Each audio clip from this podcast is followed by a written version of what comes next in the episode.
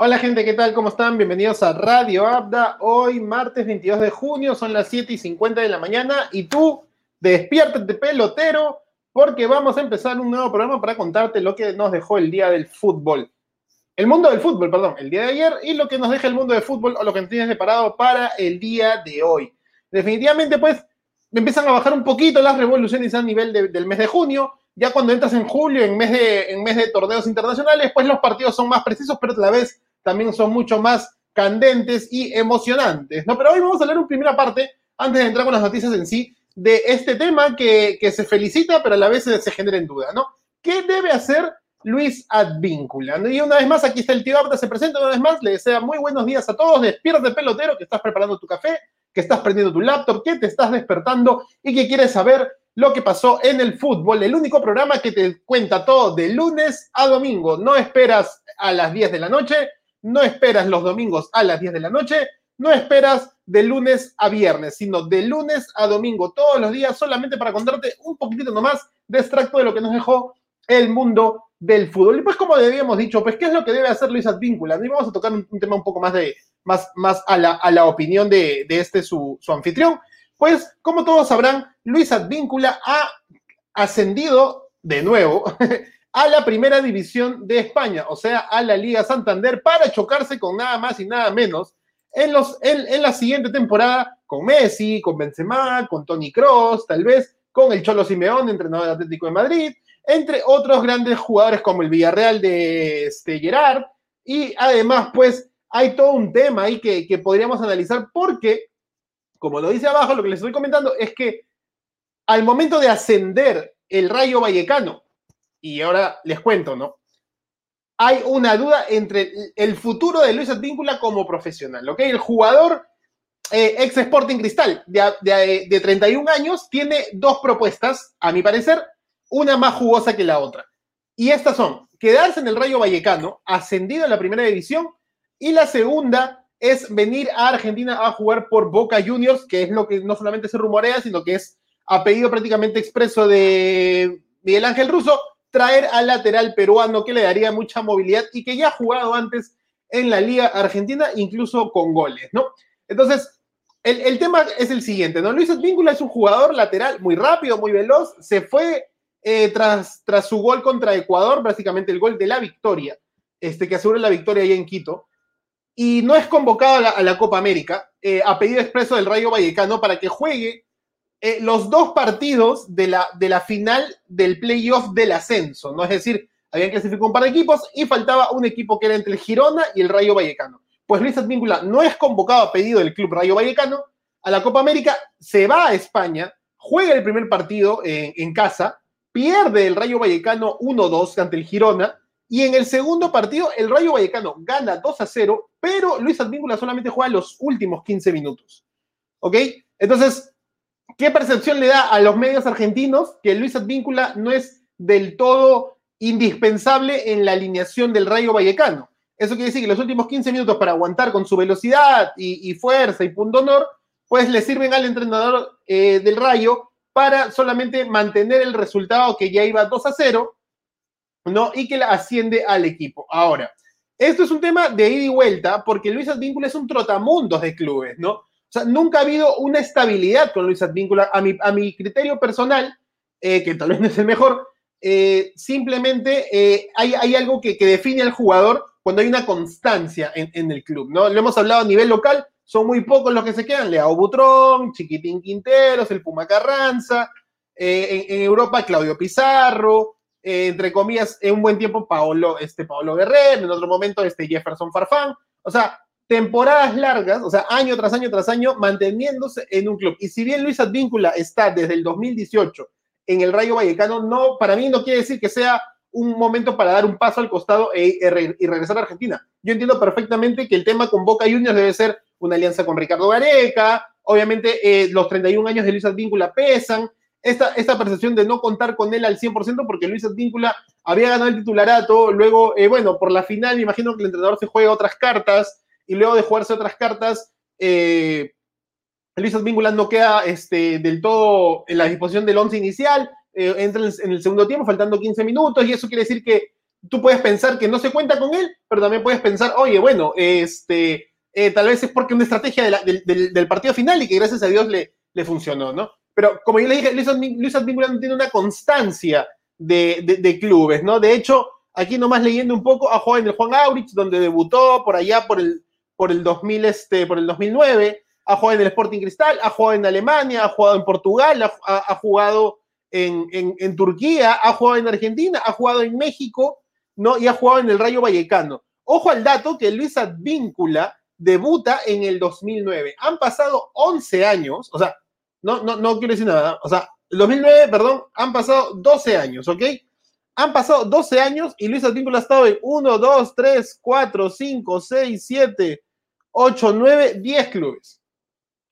10 clubes en 12 años. ¿Cuál es la constancia de un jugador a ese nivel? Puede ser rápido, puede ser imagen comercial, ha aparecido un montón de publicidades, eso está más que claro, y ha llegado un montón de marcas a seguir promocionándose, ¿no? Definitivamente nos acordamos de alguna de ellas, como Bloqueo, Bloqueo, o este, I Have the Power de Entel, ¿no? No importa si digo el nombre, este, pero 12 años desde que debutó en 2009, 11, clubes, ¿no? Aproximadamente 1, 2, 3, 4, 5, 6, 7, 8, 9, 10, 10 clubes, perdón.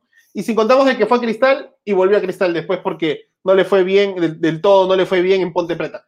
En la mayoría de clubes Luis Advíncula ha estado un año nomás.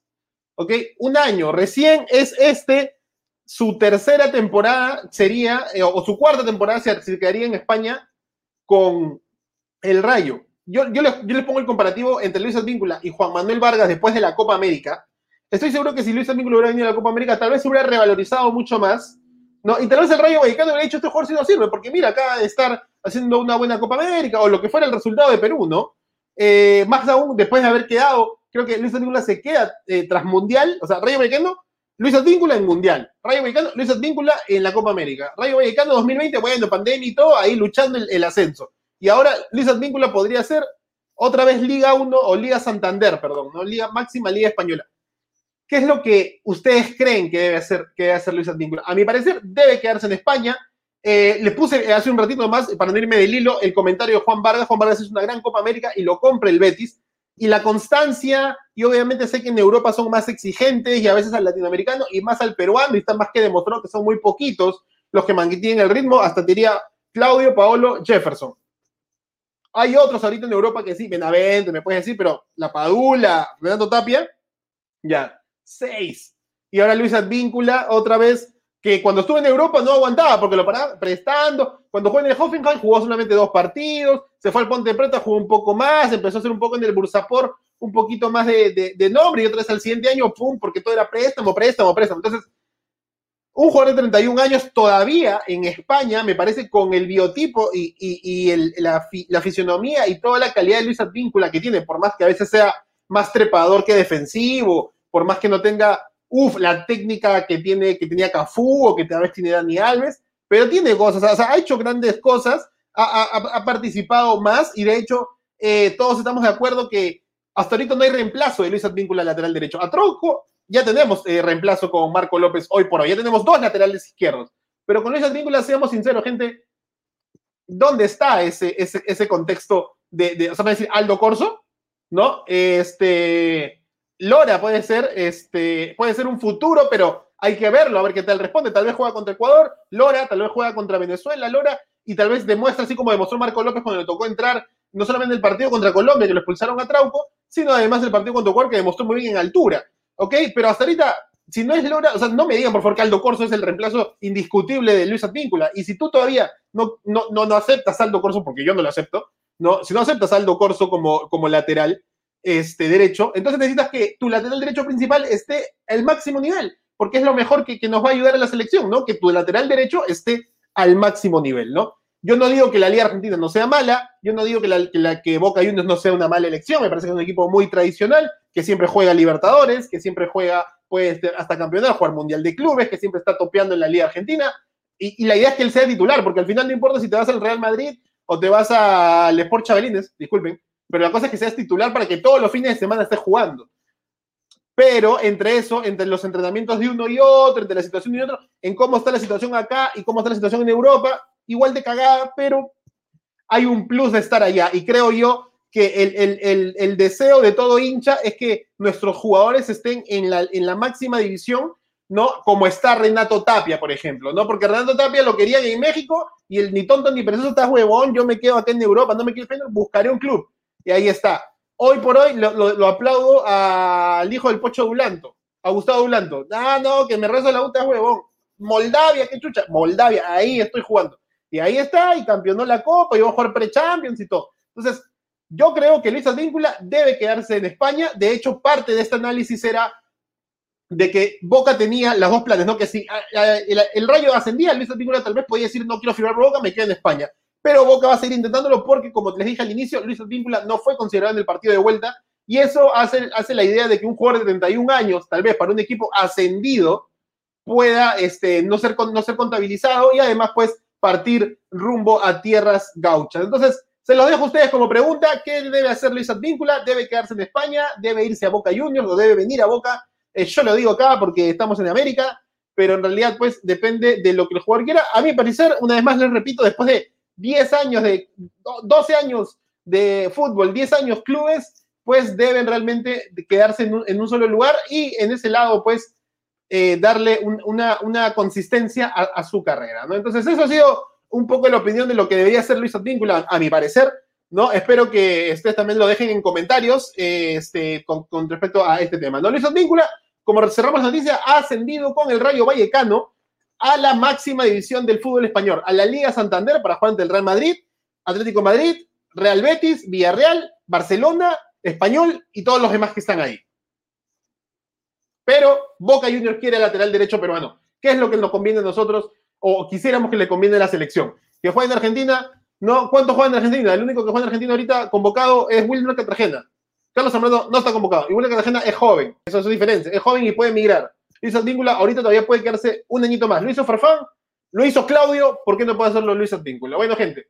Entonces ahí nomás bajamos las revoluciones y vamos justamente al, al, segundo tema que nos, que nos lleva el día de hoy, que es justamente, ¿dónde está? ¿Dónde está? ¿Dónde está? ¿Dónde está? No, este no es el botón. Pues es la Copa América que ya está en su fecha número 3 prácticamente. Mañana arranca la fecha 4, o para 3 para algunos, 4, 4, 4 para otros. Pero vamos a ver un poco del resumen que nos dejó el día de ayer con partidos con muy pocos goles. ¿no? Uruguay, Chile, gol de Eduardo Vargas. Después del juego que dicen que se metieron ¿no? Si fue un peluquero y rompió la burbuja, si fueron chicas que se metieron a la concentración chilena, ¿no? Eduardo Vargas arma la jugada, pase de Brereton Díaz, ¿no? El, inglés chileno y tremendo zapatazo, le metió un balazo, ¿no? Pero ¿quién más para aparecer en el empate que Luis Muelita Suárez, ¿no? Este, Luis Suárez, Mordelón Suárez, pues vuelve a aparecer, le ganó el vivo a Vidal y empató el partido para darle el primer punto a Uruguay. Y Chile tiene cinco puntos actualmente y está casi clasificado. Mientras tanto, Argentina, pase son, ¿ah? Pase son de Di María para el Papu Gómez y Papu Dance. El único gol del partido ante Paraguay. Argentina está ahí, ¿ah? solamente Chile le hizo, hizo el pare 1 a 1, le ganó 1 a 0 a Uruguay, le ganó 1 a 0 a, a Paraguay. Le falta jugar nomás este, contra Bolivia y por esos siete puntos logrados, pues eh, Argentina ya está clasificado a la siguiente, a la siguiente ronda, ¿no? Entonces, solamente para, repasar un poquito cómo va esa, esa linda tabla, aquí te la pasamos rapidito, rapidito, rapidito, rapidito, rapidito, rapidito. Aquí está el grupo de Argentina para que lo cheques o lo chequemos juntos. Vamos ahí. Ponme, por favor, el grupo, el grupo de la Argentina, pibe. Ponme el grupo de la Argentina. ¿Dónde está el grupo de la Argentina, bolú? ¿Dónde está? Ahí está el grupo de Argentina. Este sí pónmelo grande para que no nos baneen. Porque nos baneen. Ahí está. Grupo A, Argentina primero, tres partidos jugados, dos ganados, siete puntos. Chile segundo, tres partidos jugados, eh, uno ganado, nomás dos empates, cinco puntos. Paraguay tercero, ganó uno. Bueno, y, ha perdido uno, ha jugado dos partidos. Este, Uruguay pues ha jugado también dos partidos y ha perdido uno y ha empatado uno. Y pues Bolivia ha jugado dos partidos que descansó en esta fecha y ha perdido pues los dos partidos. Entonces Bolivia podría ser el, máximo, el descartado. No con respecto a, al equipo pues Argentina ya está clasificado, solo hay que definir en qué lugar queda, porque el primero del grupo, de este grupo se enfrenta contra el cuarto del grupo de Perú. cosa que a veces se, se, piensa que Perú podría ser ese cuarto lugar, depende de la calidad de juego y los equipos, pero tal vez las cosas cambian, Venezuela puede sumar más. ¿Quién sabe, señores? ¿Quién sabe? Bueno, ahí está el grupo de la Argentina. Argentina clasificó, pues, y está a tiro de gracia de quedar primero a falta de un solo, un solo partido, ¿no? Y si quieres solamente para repasar el grupo de Perú, pues cómo va la cosa que mañana vuelve, ¿no? Mañana arranca de nuevo una nueva fecha. Ponme, por favor, ahora sí, el grupo de Perú para ver cómo nos va, cómo nos está yendo a nosotros. A ver, a ver, a ver, a ver, a ver, a ver. Aquí está, aquí está.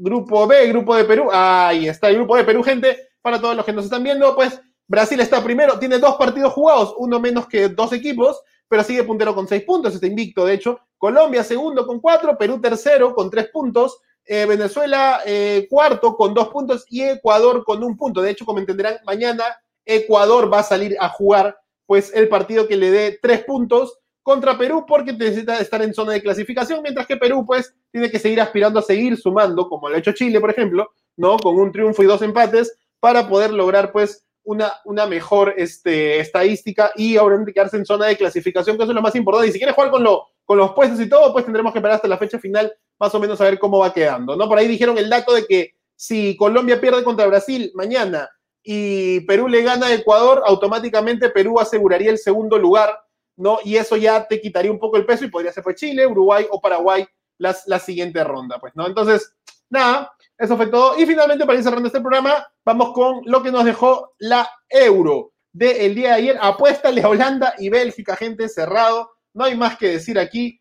No hay, no hay, no hay nada más que, que contarles. Han ganado los dos equipos, han clasificado este, a la siguiente ronda de forma invicta. Y ahora vamos con un pequeño resumen de los goles que nos dejó la jornada de ayer. Ahí está, ahí está. Euro 2020. ¿Qué pasó el día de ayer? Holanda 3, Macedonia 0. Pues Goras Pandev se retira de la selección que había, ya se había retirado, ¿ah?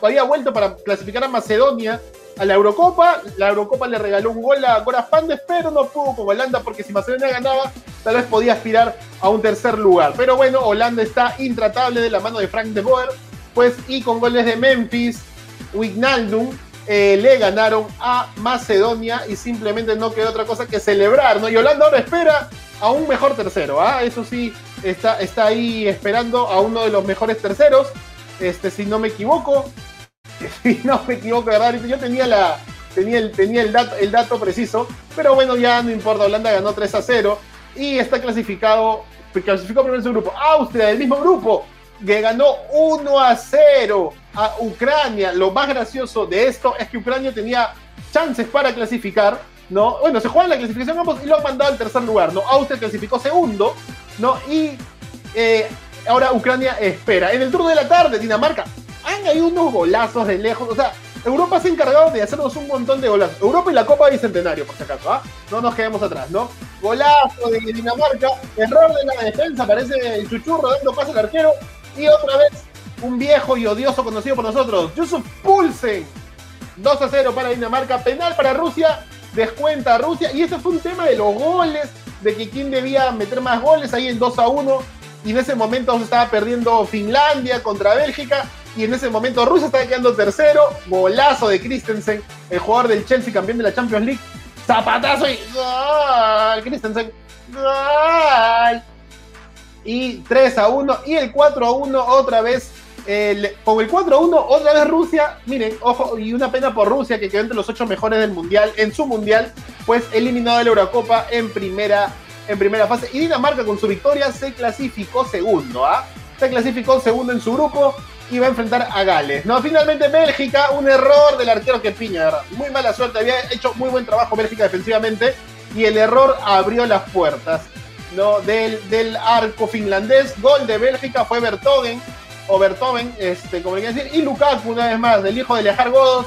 Lukaku le metió el segundo a Bélgica y prácticamente lo mandó al tercer lugar con peor diferencia de gol con respecto a los otros grupos. ¿Y cómo quedaron las cosas? Un poquito solamente para contarles rapidito rapidito, por ejemplo, eh, estoy hablando de los, de, los, terceros lugares, Suiza se podría estar ya clasificando como mejor tercero porque hizo cuatro puntos, a diferencia de Finlandia que tiene tres puntos con menos dos goles de diferencia, y Ucrania que tiene tres puntos, pero con menos un gol de diferencia, ¿no? De hecho, ahí le sumas a un Portugal ahorita que todavía falta su partido y que si perdiera, y, no por mucho, tal vez clasificaría porque todavía ahorita tiene tres, tres puntos, pero más uno, ¿no? ¿Cómo está la clasificación de estos terceros lugares? Pues Suiza, Portugal, Ucrania y Finlandia ahorita están tomando este lugar, España y Croacia, pero a España, Croacia y Portugal les faltan partidos, ¿no? Y algunas llaves ya formadas, pues Italia juega contra Austria en octavos de final, eso va a pasar el 26 de junio, y Gales contra Dinamarca también el 26 de junio. Mientras Holanda o Países Bajos espera a un tercer lugar, Bélgica también espera a un tercer lugar. Y ahí está, pues, gente, eso fue un poco de lo que nos dejó la euro. ¿ah? Eh, aquí, como les digo, Bélgica está en esta, Bélgica está en, eh, bueno, Bélgica está en esta llave, ¿no? Y automáticamente, en la que está bajito, es Austria y Italia. O sea que si Bélgica le ganara su partido de octavos de final y Italia le ganara su partido, tendríamos un cuartos de final Bélgica-Italia partidazo, porque creo que hay candidatos, pues, y obviamente ya tenemos tres claros candidatos, eh, porque como les dije ayer, ni Francia, ni, ni, Francia, ni Portugal, ni Alemania todavía los, veo súper, súper candidatos, pero lo que sí, pues, veo a, a Bélgica, a Italia y a Holanda claros favoritos a ganar. Y bueno, pues como les acabo de decir, podría haber un cruce de cuartos de final muy interesante donde vemos pues quién gana más, si es que obviamente ambos superan sus partidos de octavos. Bueno, gente, no nos queda otra cosa más que contarles su agenda del día de hoy, pues ya para terminar este programa, que creo que nos hemos extendido un poquito, pero la agenda hoy día está un poco tibia, ¿no? Pero nunca, nunca está de más decir que hay fútbol, y mañana también vamos a tener fútbol, que mañana juega Perú, mañana regresa la Copa Bicentenario con un partido de los cuartos de final, pero ahorita nomás solo para contarte la agenda de hoy, que hoy tienes un almuerzo interesante, ¿ah? Eso es lo que, lo que sí te puedo decir, tienes un almuercito interesante, vamos a compartir la pantalla para que puedas revisarlo. Aquí está tu agenda del día de hoy. Ahí está, dos partiditos nomás.